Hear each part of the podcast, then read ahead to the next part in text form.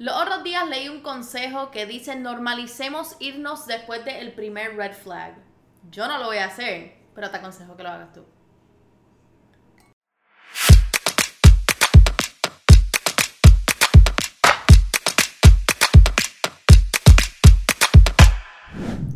Hola a todos y a todas, bienvenidos al Season 4 de Enemiga del Silencio. Me cogí un breakcito un poquito más largo de lo que esperaba porque como todo buen psicólogo, este, necesitaba un break porque los issues estaban getting a little bit too crowded. Estaba a little bit too much. Pero aquí estoy de vuelta para aconsejarlos nuevamente. Por asuntos legales yo no soy psicóloga, por favor tomen todo lo que yo diga muy de chiste. Em, yo no les di el consejo que van a tomar. Son muchas las veces que recibo algún mensaje por Instagram o por Facebook de alguna persona que vio un episodio que lo tocó muy de cerca. Este, si acaso una situación que yo pasé, que ustedes igualmente pasaron, o una situación que yo vi pasar y pude sacar algunas lecciones de vida de esa situación. Entonces, aquí es donde comienza el problemón el problem.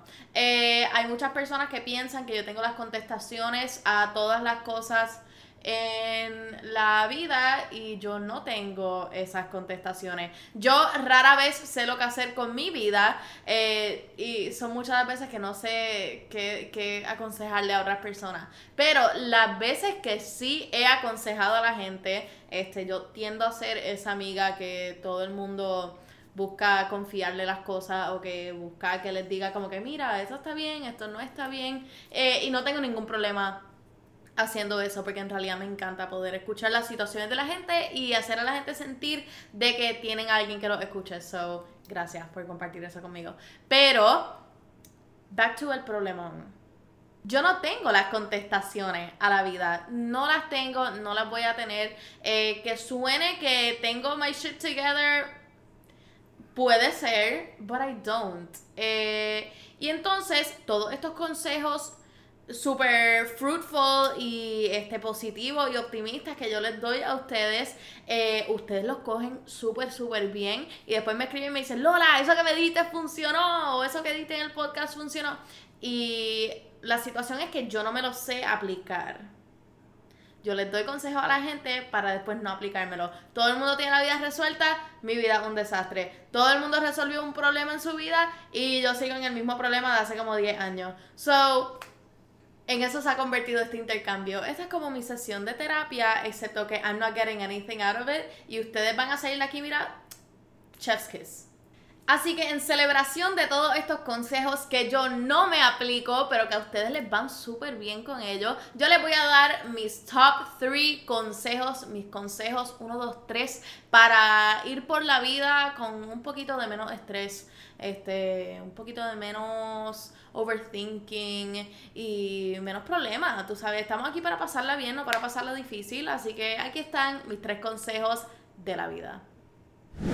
El primer consejo que te va a llevar a muchos sitios, o tal vez no te lleve a muchos sitios, es que aprendas a decir que no. Aprenda a decirle que no a las cosas que no quieres hacer, a la gente con quien no quieres hablar o a las situaciones en las cuales no te quieres envolver. Son muchas las veces que se nos presentan estas situaciones que uno dice como que, mano, de verdad que no quiero hacer esto, pero voy a tener que decir que sí por cumplir con la persona o por quedar bien o porque la gente piense que no soy una, una bicha, tú sabes, un, un pendejo, este, para ser inclusiva.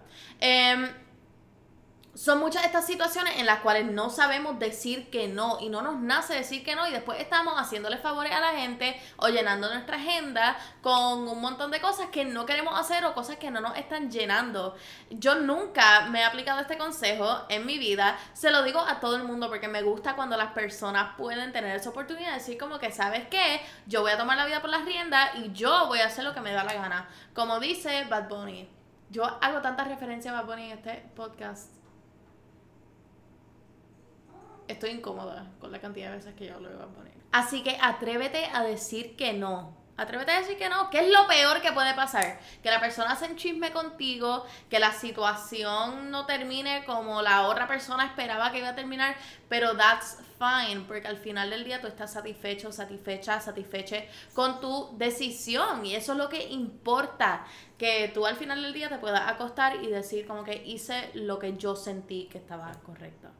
Yo todavía estoy practicando esto. Me recuerdo un día que me llamó mi ex jefa y me dijo como que eh, no hay nadie que me pueda cubrir en la tienda, necesito que tú llegues. Y yo estaba en ropa de ejercicio a punto de hacer un workout, estaba en el supermercado y yo roché a mi madre para que me llevara a mi casa, para llegar 30 minutos tarde y que me regañaran por llegar 30 minutos tarde al turno que yo ni tenía, solamente porque no supe decir que no. Eso pudo haber sido tú. Eso pudo haber sido tú antes de este episodio.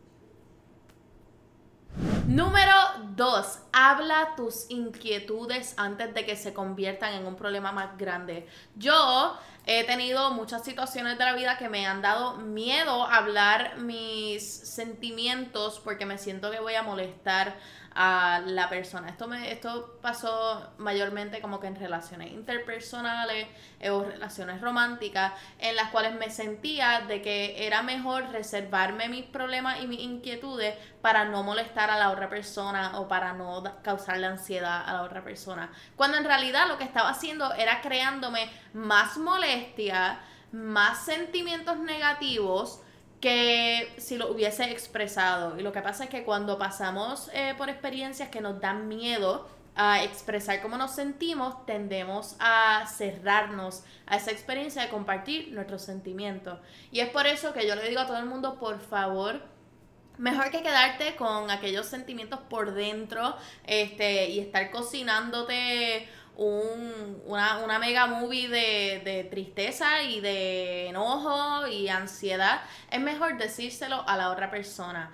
Eh, y aunque la otra persona tenga una reacción negativa a lo que le estás tratando de decir, entonces eso te da un poquito de luz a lo que debes hacer con esa situación. So, si esa persona tiene una reacción bien violenta, violenta no me refiero como que en lo físico, sino en lo emocional, si acaso, cómo te responden, pues entonces eso te da un poquito de insight de yo de verdad quiero estar con esta persona en mi vida. Absolutamente no. Eh, y es por eso que deberíamos vo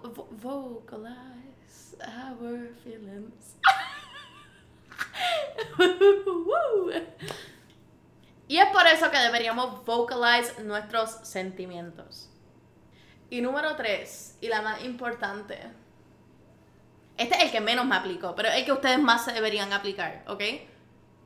Estoy tratando, I'm working on it, de verdad, esto estoy haciendo un, ejercicio consciente de, de, aplicarme este consejo porque de verdad que mi vida se me está cayendo en canto a veces y es por esto mismo. Y la número tres y la más importante es que no sobrepiensen las cosas.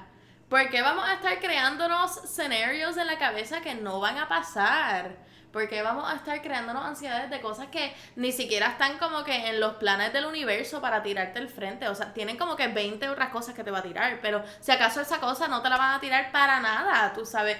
Vamos a sacarnos de la cabeza todas esas cosas que no han pasado, todas esas cosas negativas que nos estén prohibiendo caminar un poquito hacia adelante o pasar la página de una situación solamente porque nuestra mente está decidiendo eh, jugar con nosotros, con nuestros sentimientos y con cómo nos sentimos. Y es que la mayoría de las situaciones que nos molestan en la vida son situaciones que nos hemos creado en la cabeza. La mayoría de las veces que uno se molesta con con las personas o que uno se molesta con una situación es porque estamos pensando en todas las cosas negativas que pueden ocurrir con esa situación. ¿Ustedes ven lo inteligente que eso sonó? Y yo no me puedo aplicar eso. O sea, yo he llegado al punto de estar en un overthinking moment tan y tan fuerte que me dan náuseas y no puedo comer. Y después estoy con hambre y overthinking. O sea, eso no, no la hace. No la hace.